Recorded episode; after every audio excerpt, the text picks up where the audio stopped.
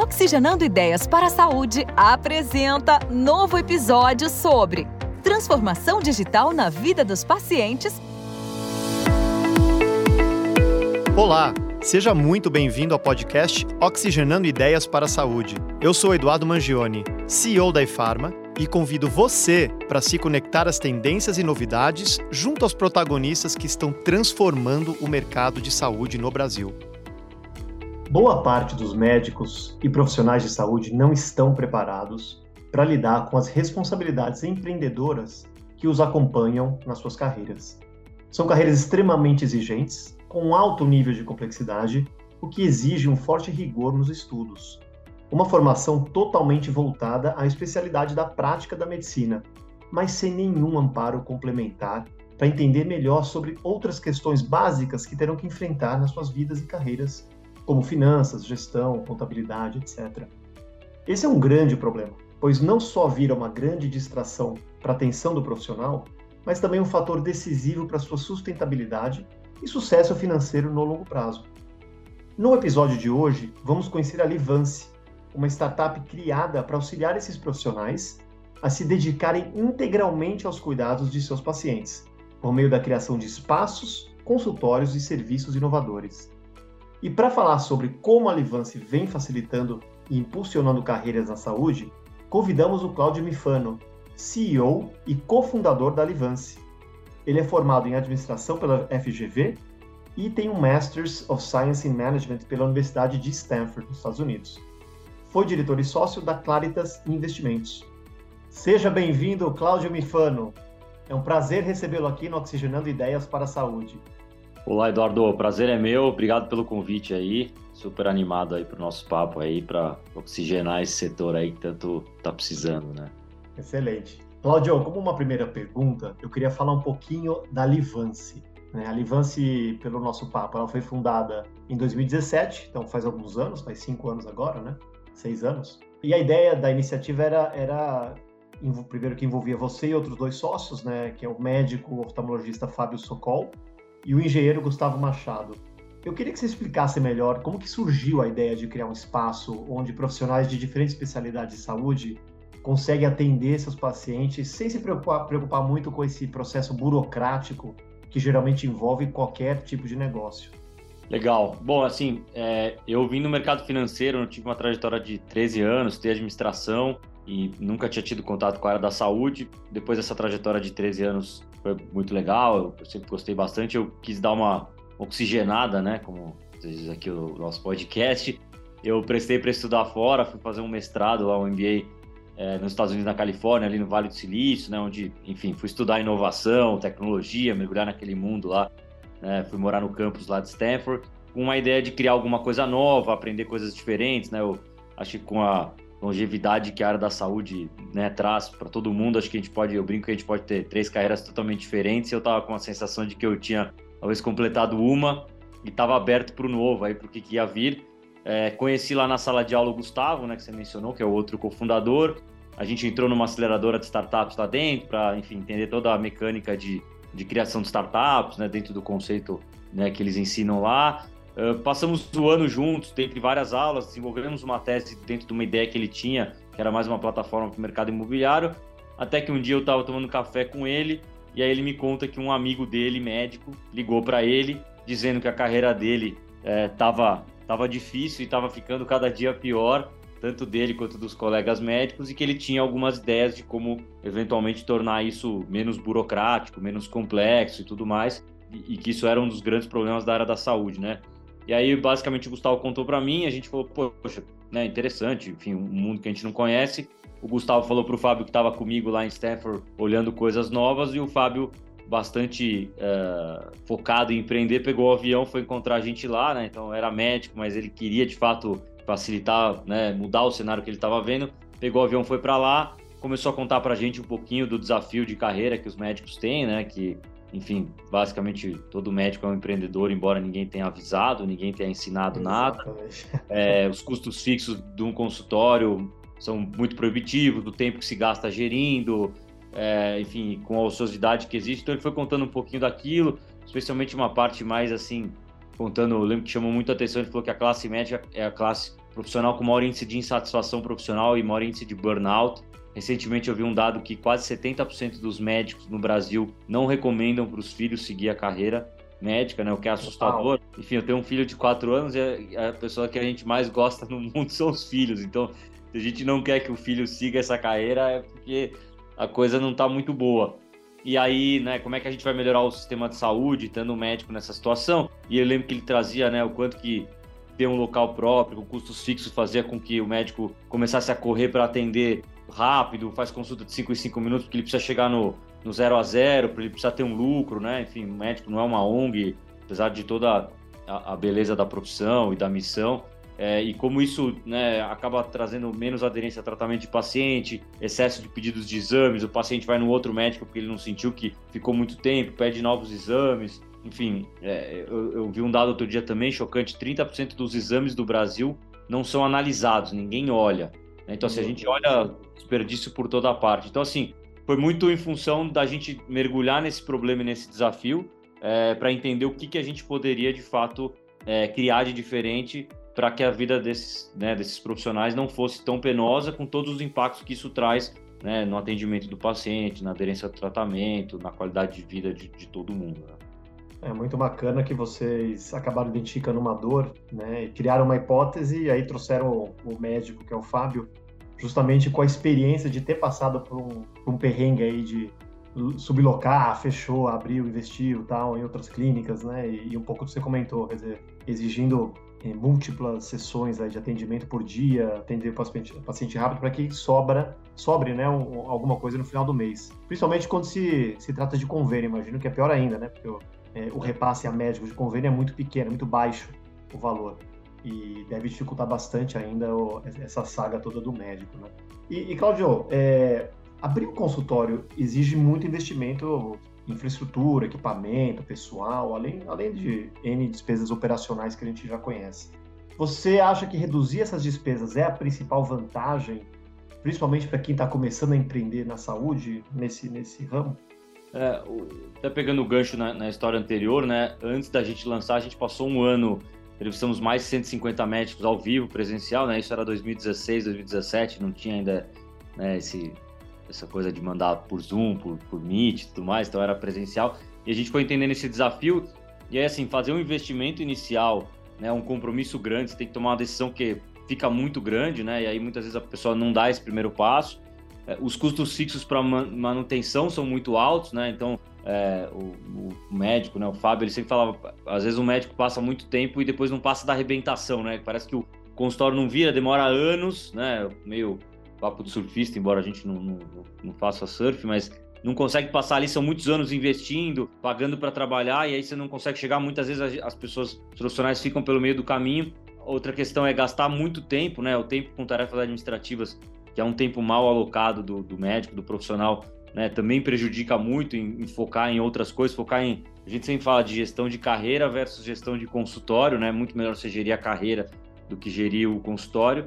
É, e a verdade também que a gente percebeu muito que o consultório é um espaço muito ocioso, né? Porque, como você falou, o médico início de carreira ele tem pouco paciente, né? Então o consultório não está cheio. O cirurgião, mesmo no auge, passa metade da semana no hospital. É, quem está já numa fase mais avançada de carreira eventualmente quer reduzir um pouco o ritmo, né? Se puder, se não tiver que pagar um custo fixo muito alto. E no Brasil, mais de 82% dos médicos atendem pacientes em pelo menos dois endereços. Né? Na verdade, a sensação que a gente tem é que eles estão em 10 lugares ao mesmo tempo. Então, o espaço do consultório ele é muito ocioso. É, então, a gente foi pensando muito como é que a gente conseguia criar uma forma de trazer uma solução eficiente, né? E a gente sempre soube que tecnologia seria fundamental para isso.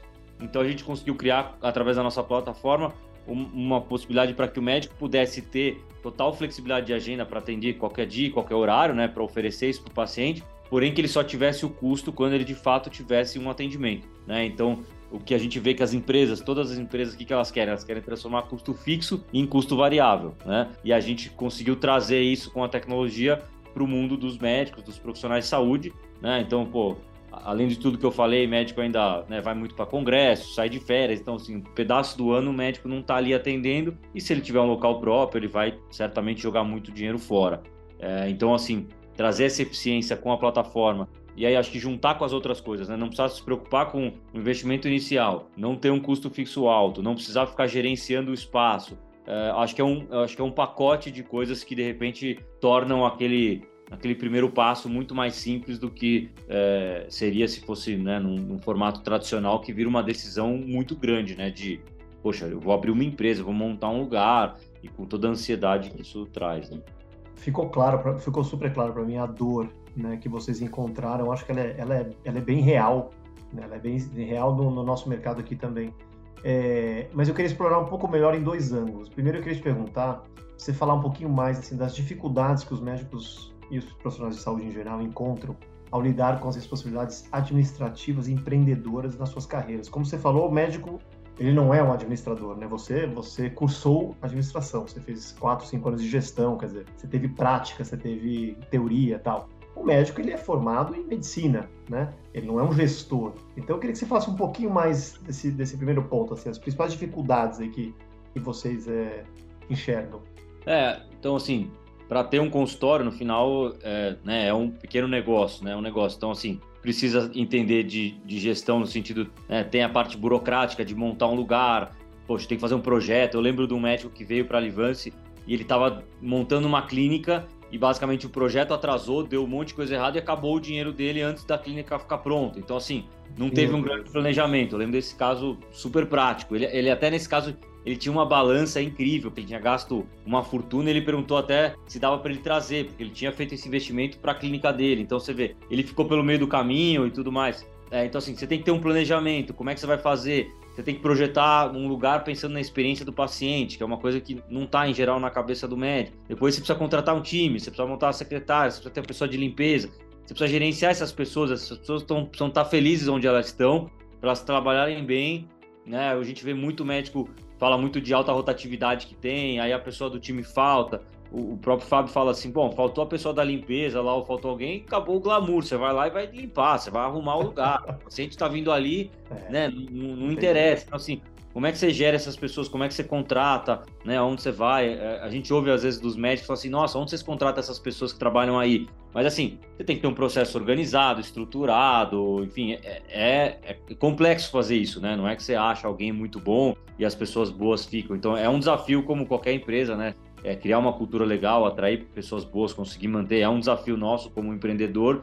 E para o médico que não olhou isso, ou que não está focado nisso, né? O médico, depois que ele estuda ali quase 10 anos entre faculdade e residência, ele continua estudando, né? A gente olha os médicos, eles não param de estudar e faz mercado, e faz aquilo ali e sai novidade, e vai para congresso. Então, assim, eles estão com um percentual do tempo deles o tempo inteiro estudando. Então, assim, você teria que pegar um pedaço do tempo e alocar para entender essas outras coisas. Né? Acho que o médico, naturalmente, é uma pessoa super capacitada e super inteligente e super estudiosa. A questão é, você precisa alocar tempo para isso. Não é que se eles parassem estudar, você não teriam capacidade. A gente vê grandes médicos aí, empreendedores, empresários e tudo mais. Mas é uma questão de alocação de tempo, como é que você aloca melhor, né, onde você foca, né? Vai focar em. Né, é o que você falou, não é talvez o melhor uso do recurso, né? Um recurso de uma pessoa totalmente especializada, que conhece uma área tão bem tá lá limpando o chão, pensando na, em contas a pagar, quer dizer, é, é, é realmente uma grande distração, né?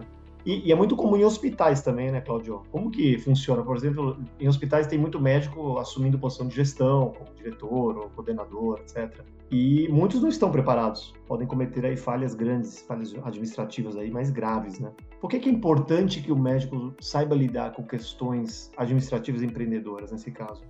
Olha, eu não sei dizer o quanto que é importante, né? Acho que assim, depende muito da carreira que o médico escolhe. Acho que você citou um caso aí que a gente vê muito em, em hospitais, em grandes organizações de saúde, que são médicos que vão fazendo uma transição, né? Mas uma transição que a gente vê muitas vezes suave. Então, tem gente até que continua atendendo em consultório, tem gente que atende na Livance e tá ligado a um hospital e de repente vai fazer um, um mestrado, um MBA, vai fazer uma pós em administração. Então, é um pessoal que vai pegando gosto, né? Você vê, às vezes, eles né, vai sendo mordido pelo bichinho aí da gestão ou do empreendedorismo, enquanto você tem uma grande parcela que fala, bom, eu não quero isso por nada, eu quero continuar me capacitando como médico, quero entender novas tecnologias, novas cirurgias, novos tratamentos e não quero gastar tempo com isso.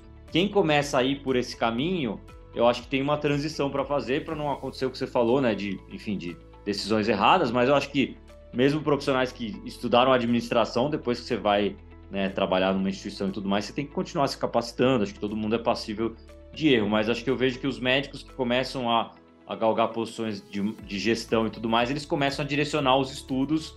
Né? Então ele vai fazer um, uma pós em administração em vez de fazer uma especialização em alguma subcategoria da especialidade, e aí meio que vai abrindo um pouco mão de um lado para seguir no outro, né? O dia só tem 24 horas e por mais que o médico esteja acostumado a dormir pouco, não dá para fazer tudo. Então a gente vê de fato nessas organizações de saúde que acho que gostam muito de ter médicos ali, porque enfim tem um cuidado diferente, tem um conhecimento. Acho que é muito legal uh, ter empreendido com um médico do lado como fundador. Acho que isso né, é um grande diferencial. Eu acho que é legal ter um mix no final das contas, né? Eu acho que é legal ter pessoas como eu e Gustavo que somos né, novos aí no setor de saúde, porque muitas vezes você questiona algumas coisas, você traz ideias diferentes, mas na área da saúde você ter médicos, ter profissionais de saúde. A gente tem muito profissional de saúde no nosso time aqui, em várias áreas, e é muito legal isso, até pela conexão com, com a nossa missão, com o propósito, mas acho que você ter o olhar do médico, o cuidado e tudo mais, acho que é uma mistura é, potente aí e, e importante. Assim.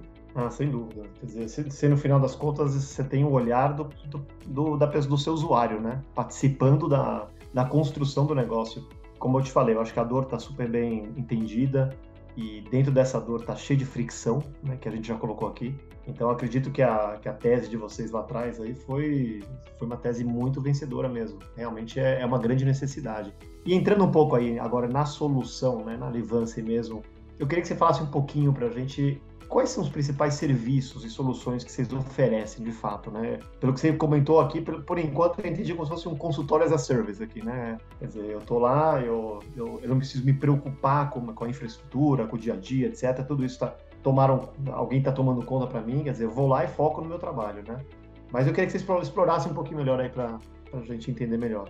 Legal, é, não, consultório as a service é, um, é uma, é uma boa forma aí, né, e, e moderna de, de explicar. Então a gente, a gente fala que em 24 horas o profissional tem um consultório pronto, então é, ele chega, faz um. Né, ele pode visitar uma unidade se ele quiser. Hoje em dia, ficando mais conhecido, muitas vezes eles nem visitam, mas enfim, tem essa opção. Você pode assinar um contrato digital, né? Como se tivesse né, abrindo uma conta no aplicativo, coisas bem simples assim, digital. É, e aí em 24 horas a gente fala que eles têm um consultório pronto. Então tem uma linha telefônica individual, que nosso sistema já compra num, numa, né, numa empresa lá fora joga no minuto seguinte no sistema. Se alguém tocar esse telefone, né, alguém ligar, a nossa secretária vai atender, vai falando com o consultório do doutor Eduardo, boa tarde, vai ter todas as informações de agenda.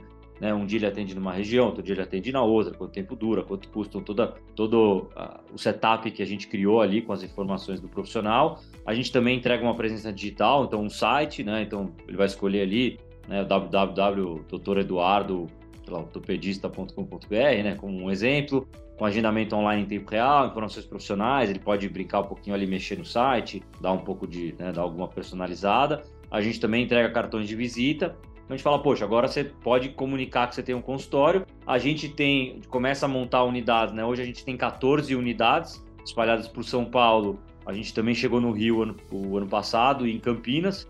É, os profissionais têm direito a abrir a agenda em todos esses endereços, então você passa a ter eventualmente 14 consultórios né, em locais diferentes, o que é muito legal, porque um dia você está perto do hospital, outro dia você está perto de casa, outro dia você está numa região que de repente tem muito paciente, né? Para quem está querendo crescer né, a carteira de pacientes, oferecer essa mobilidade é muito fácil, ou mesmo facilitar e, e, e coincidir com o dia a dia do médico, que muitas vezes está ligado a um hospital, está ligado a uma universidade, então atender em vários endereços é muito legal. E aí pode abrir essa agenda qualquer dia, qualquer horário em todas as unidades, não tem um custo para isso, né? A mensalidade, né, a assinatura dá direito a tudo isso, a secretária, ao site e tudo mais. A partir dali, quando um paciente fizer um agendamento, né, seja com a secretária, seja direto com o médico ou no site, o sistema vai entender que ele tem que reservar uma sala. Na hora da consulta, o paciente vai chegar lá, vai fazer um auto check-in no totem, tem toda uma experiência digital muito legal.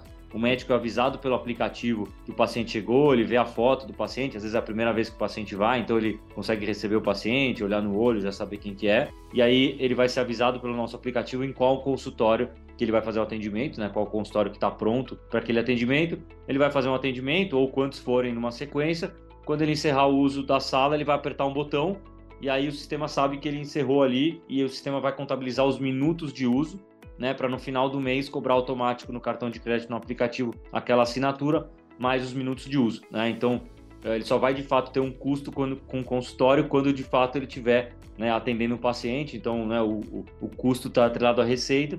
E aí nas unidades a gente também tem um espaço muito legal que é o espaço de coworking e os profissionais têm livre acesso. Então eles chegaram mais cedo, podem ficar lá até a hora da consulta. Às vezes tem um intervalo entre dois atendimentos, o paciente cancelou ou simplesmente não encheu a agenda, eles podem devolver a sala, ficar nesse espaço para não ter o custo. E aí é um espaço super agradável, dá para interagir com outros profissionais, dá para trabalhar ali, escrever um artigo, fazer alguma coisa. Então é um espaço bem legal para eles poderem trabalhar ali, fazer o tempo render, sem ter que ocupar um espaço de um consultório, né, que está produtivo para uma outra pessoa e por consequência sem ter esse custo. Né? Então é, também existe a possibilidade dentro do, da sala de espera ali do paciente fazer um pagamento, né? Tem no totem ali, ele pode fazer um pagamento e o paciente, né, se o médico quiser, ele acompanha pelo nosso sistema a parte de pagamento. Então, assim, basicamente ele tem uma série de locais de consultórios diferentes para atender, com secretária, com site, com possibilidade de fazer marketing, com possibilidade de interagir com outros profissionais, de fazer parcerias, né? Acho que é muito comum profissionais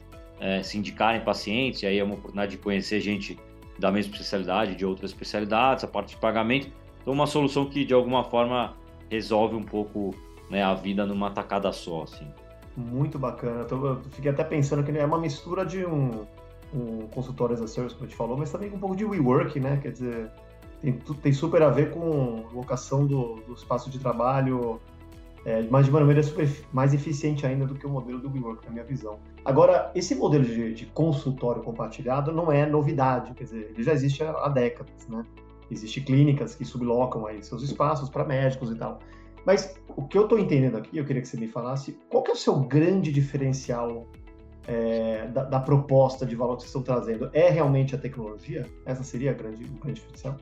Legal, acho que, acho que é, mas acho que vai um pouco além. Como você bem falou, né, consultório compartilhado existe há décadas, desde alguma empresa que pega e, né, e, e, aí divide o dia em períodos, né, de quatro horas e subloca. Então, o médico não precisa montar um espaço, ele pode pegar e escolher lá, ah, eu vou atender toda segunda-feira das 8 ao meio-dia, né, ele está escalonando o custo dele e tudo mais ou próprio médicos, né, que abrem os seus consultórios, depois de um tempo eles percebem que eles não têm uso em tempo integral, eles falam, pô, vou sublocar para outro médico para, enfim, diluir um pouquinho o meu, meu custo aqui. A grande questão é que a gente levou isso para um outro patamar, né? Então, assim, a tecnologia permite com que eu não precise né, oferecer um espaço fixo de quatro horas por semana e pagar por aquele horário, tendo paciente ou não, estando num congresso ou não, então, o profissional ele tem total flexibilidade, ele pode abrir a agenda todos os dias e todos os horários, mas ele só paga quando ele de fato tiver um paciente, né? Isso a tecnologia permite. Com a tecnologia também é, é possibilitado atender em vários endereços, né? Então, abro vários consultórios em várias regiões sem ter que pagar por essa agenda. A gente englobou também a parte de serviços de secretária, então um telefone individual com a secretária que atende de forma personalizada, o site, né, que dá uma possibilidade de fazer marketing, de agendamento online.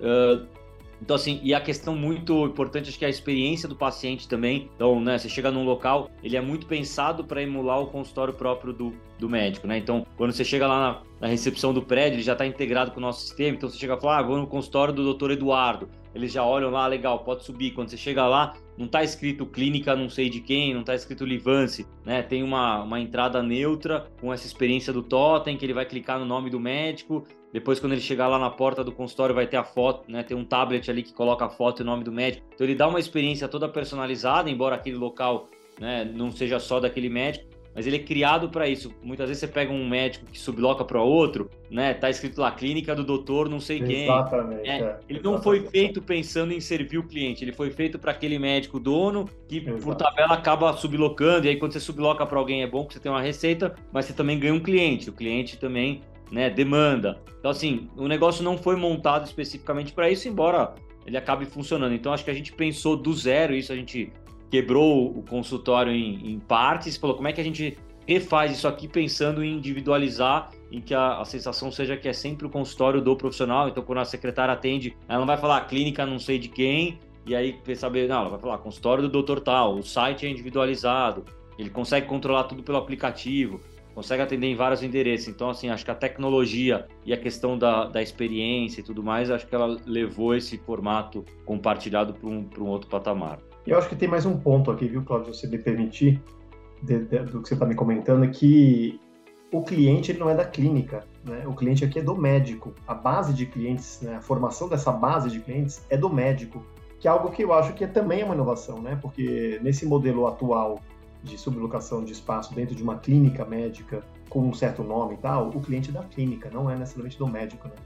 Não, isso é fundamental. O, o Fábio, né, o meu sócio médico, ele sempre fala: o médico precisa entender que o ativo que ele tem não é uma parede de tijolo e uma maca no meio. Né? O ativo do médico é a reputação dele, é a carteira de pacientes, é tudo que ele vem construindo. E aí, com a Livance, ele tá, a gente está ajudando ele acelerar a carreira dele para que ele tenha isso. Se por acaso amanhã ele precisar sair, vai para uma outra cidade, ou enfim, ou ele quiser por alguma razão mudar, ele tem aquele ativo. A gente está ajudando ele Exatamente. a construir aquele ativo, né? O espaço físico que ele tem né, não é um ativo, pelo contrário, né? Você tem que Exatamente. investir, aquilo ali deprecia. Ah, é, ah. O, o Pablo mesmo sempre falou, falou, pô, em vez de gastar um dinheiro grande para montar um espaço, pega esse dinheiro, aplica ele e com o rendimento você paga a Livance, né? Então, assim, é um planejamento financeiro muito mais é, inteligente e tal. Então, é, acho que é, o que você falou é super, super correto e foi daí que a gente pensou, como é que a gente ajuda o profissional a crescer o ativo dele. E aí, muitas vezes, a gente tem que explicar isso, né? Porque ninguém falou sobre isso na faculdade, sobre empreender, sobre relação médico-paciente, sobre marketing, sobre como é que você se posiciona. Acho que no mundo de hoje, a gente sempre fala, ser médico antigamente era um diferencial, né? Hoje em dia você precisa criar um diferencial. Ser médico, né, é um baita desafio conseguir ser médico, se formar, entrar na faculdade. Claro. Mas não é por si só mais um diferencial. Então, como é que você cria esse diferencial? Como é que você pensa nisso? Como é que você constrói esse teu ativo? E aí, para isso, precisa parar, precisa pensar na carreira, precisa pensar onde você quer se posicionar, como que você quer atrair paciente, por onde você vai chegar. Então, assim, tudo isso demanda muita energia, muito tempo. E aí, naquilo, ainda tem que continuar estudando né, a questão de, de, de conhecimento médico. Tem a questão da gestão do, do seu consultório, tem a questão da gestão da carreira. Então, é muita coisa e aí precisa entender onde é que vai ser alocado esse, né, o, o tempo do, do profissional. Né? E por trás de toda a empresa de sucesso, eu já estou assumindo vocês como uma, uma startup de bastante sucesso, tem case de sucesso também, né, atrelado. E vocês têm um, um case muito bacana, um dos principais cases aí da, da companhia, que eu sei que é a da cliente número um. Queria que você contasse um pouquinho aí para os nossos ouvintes é, esse case que é bastante inspiracional né, para um modelo de negócio completamente diferente e novo, né, que vocês estão trazendo aí com a Livance. Legal, é, acho que no final, acho que né, a gente fala de números, né, assim, é, posso divulgar, posso compartilhar que a gente tem hoje mais de 5 mil médicos profissionais de saúde, né, que são membros da Livance, tem seus consultórios na Livance, mas o mais legal é a gente olhar os casos individuais, né, e entender isso, porque no final a gente vê o impacto que a gente causa e tudo que a gente queria, né, quando a gente pensou em, em, em montar a Livance. E esse caso é legal porque a gente estava praticamente a unidade pronta, ainda não estava 100% pronta ali, a gente não estava nem comunicando muito. É, o telefone que estava no site era o meu celular pessoal. Eu estava tomando café da manhã numa segunda-feira, 15 para as 8 da manhã, toca meu celular, né? Eu falei, alô. Aí a pessoa falou assim: ah, é da Livance? Aí eu falei: ah, é, né? Vamos. É, aí falou: ah, legal, eu, eu vi o site de vocês, eu queria saber como é que funciona, né? Eu, eu fiquei meio surpreso, mas comecei a explicar e tal e ela chamava Débora, nutricionista. Eu falei, ah, você quer vir conhecer? Ela falou, ah, pô, legal, quero sim. Aí marcamos pro dia seguinte, 11 horas da manhã. É, falei, pô, fiquei super animado, né? Falei, pô, que legal.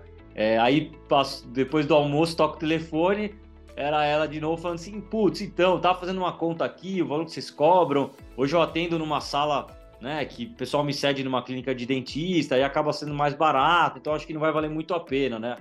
Aí eu já, pô, já começou a gangorra da, do empreendedorismo, né? Eu falei, não, mas imagina, eu falei, pô, vem conhecer, vamos conversar, né? né? Vem conhecer, a gente conversa. Ela falou, ah, não, tudo bem, então eu vou tal. E aí ela veio lá na terça-feira, e aí a gente começou a. Né, comecei a explicar, a gente começou a andar pelo lugar lá, e aí depois de cinco minutos ela falou assim: Nossa, tô apaixonada por isso aqui.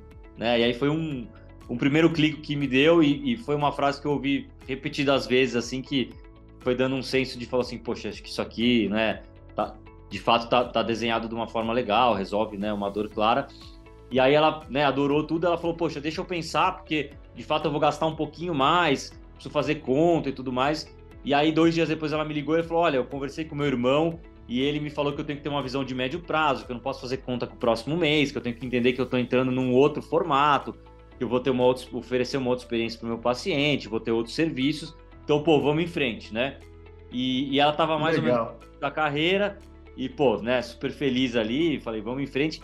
E assim, ela é baita case, porque a gente fez recentemente cinco anos e ela fez cinco anos com a gente. E do mesmo jeito que a gente cresceu, ela cresceu também. Né? Hoje ela atende em quatro unidades diferentes, ela tem agenda lotada, o preço da consulta dela subiu.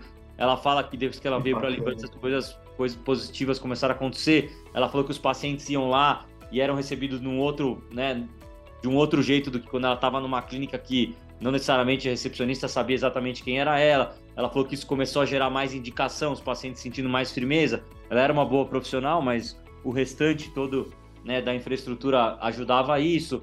É, ela, o ano passado, foi chamada para dar uma entrevista na televisão, para falar sobre nutrição, e ela fez um agradecimento depois para um professor dela, para alguém da família e para a Livance. Né? E ela falou: Poxa, é, se não fosse a Livance, provavelmente teria demorado 15 anos para conquistar o que eu conquistei em três, e isso me possibilitou, né, enfim, ajudar a família e, e enfim, realizar diversos sonhos. É, então, assim, e tem outras histórias de profissionais que a gente ouve que, poxa, justamente isso, falam, nossa, eu demoraria 15 anos para conseguir na carreira o que eu consegui em três ou em quatro anos. E hoje em dia a gente vê um público novo na medicina que muitas vezes não necessariamente tem os pais que eram médicos e que tem uma clínica para dar de presente já com o sobrenome, já com os pacientes. Ah, São pessoas que estão batalhando aí. É. Às vezes é a primeira pessoa da, da família que está fazendo uma faculdade, que de repente vai ajudar a bancar o resto da família. E a gente vê esses casos, né? Então, assim, a gente facilitar um pouco, né? Ou tornar um pouco menos difícil a jornada, fazer isso crescer, né? Com o benefício que tem no paciente, na família, para a gente isso é, é, super gratificante e é um gás para a gente seguir, né? E falar, poxa, a gente precisa precisa crescer mais para poder ajudar mais gente, né? Que bacana, né? Que bacana ter um, um, case que você vê que realmente tem algo que vai além, né? É um, um valor que você agrega na vida de uma pessoa, né? É, esse case da, da, da doutora achei espetacular. Parabéns aí, né?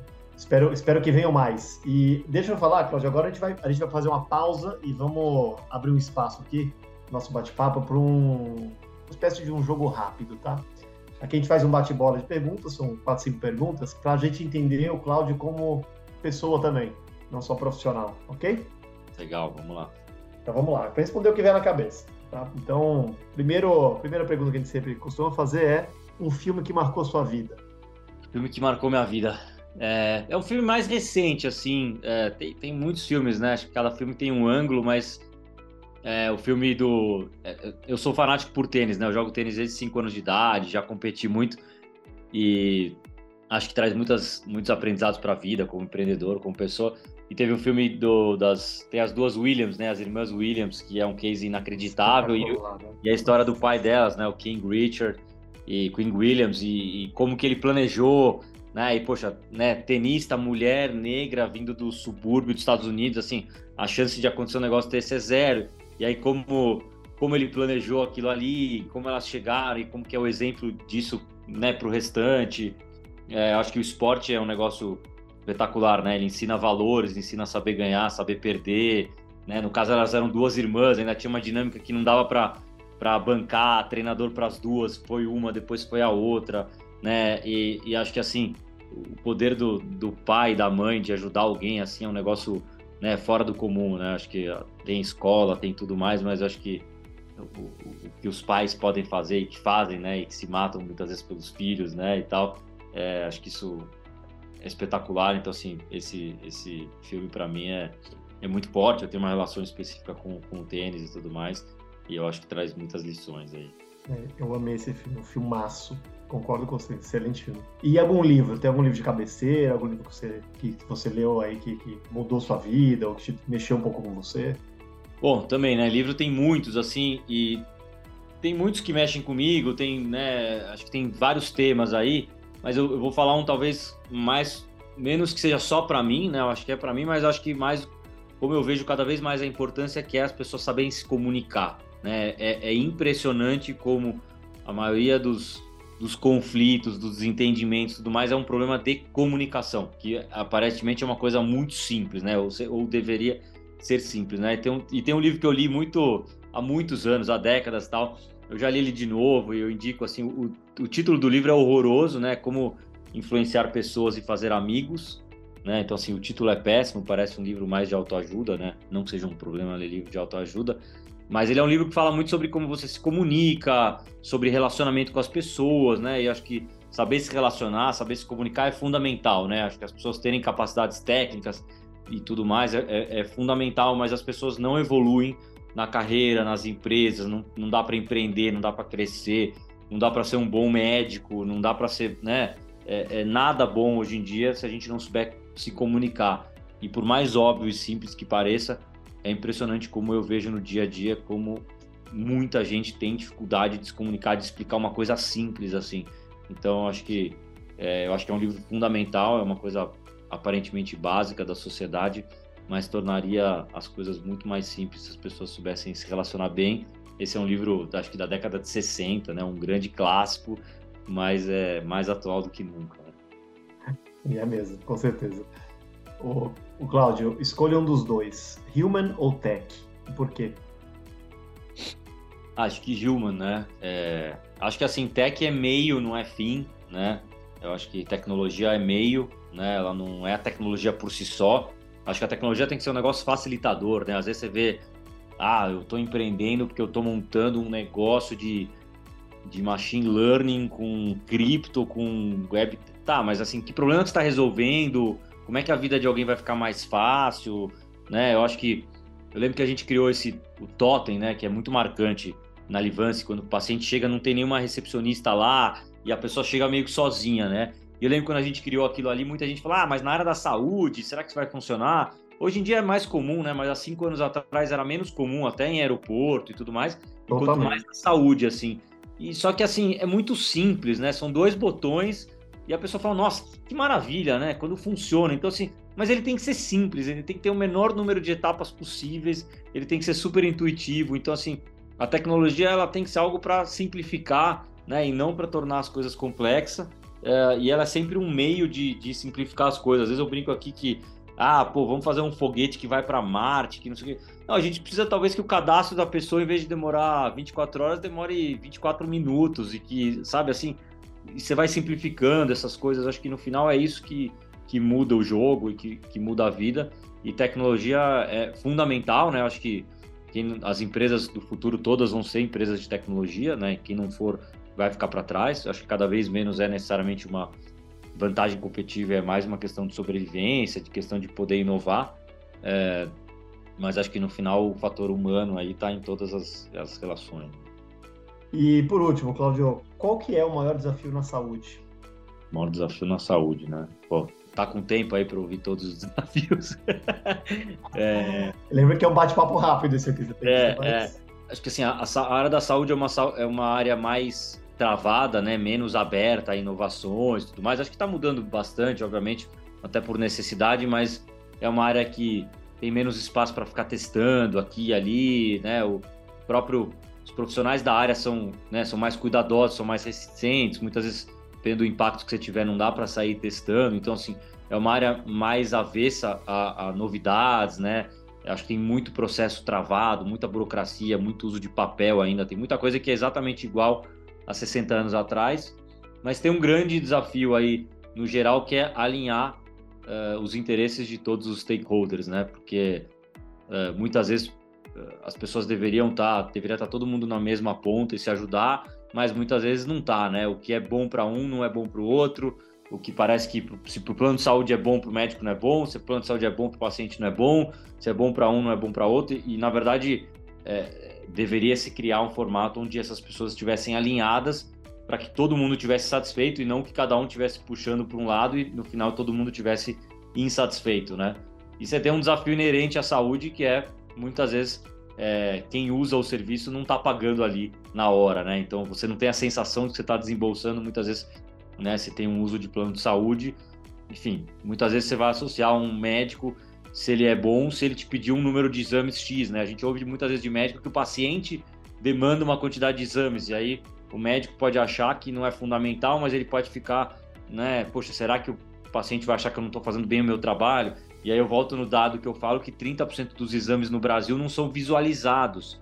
Então, assim, isso é um custo que vai para o ralo do sistema, que torna o plano de saúde mais caro, que torna mais difícil para uma empresa poder oferecer um plano ou um bom plano para os funcionários, que vai tornando o reajuste ano a ano mais caro, e aí vai fazendo com que o plano de saúde tenha que eventualmente reduzir a remuneração do médico, que por sua vez tenha uma dificuldade maior de prestar um bom serviço para o paciente. Então, assim, é todo um ciclo vicioso que faz com que as partes não estejam né, alinhadas.